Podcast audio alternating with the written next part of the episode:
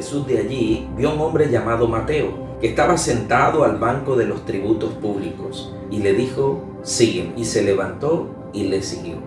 Qué interesante ver a Jesús construyendo relaciones, llegando a la vida de Mateo, un publicano, un personaje que estaba lejos de Dios, pero el Señor estaba interesado en que Mateo cambiara su manera de vivir. Jesús le invita a seguirle, Jesús le hace un llamado, sígueme, pero también es importante ver la reacción de Mateo. Mateo responde al llamado de Dios. Mateo actúa ante ese llamamiento del Señor. Dios está esperando por ti. Dios quiere crear una relación con nosotros. Él se acerca a nosotros y nos observa y quiere en el día de hoy que tú y yo podamos responder a ese llamado. Que Dios te bendiga.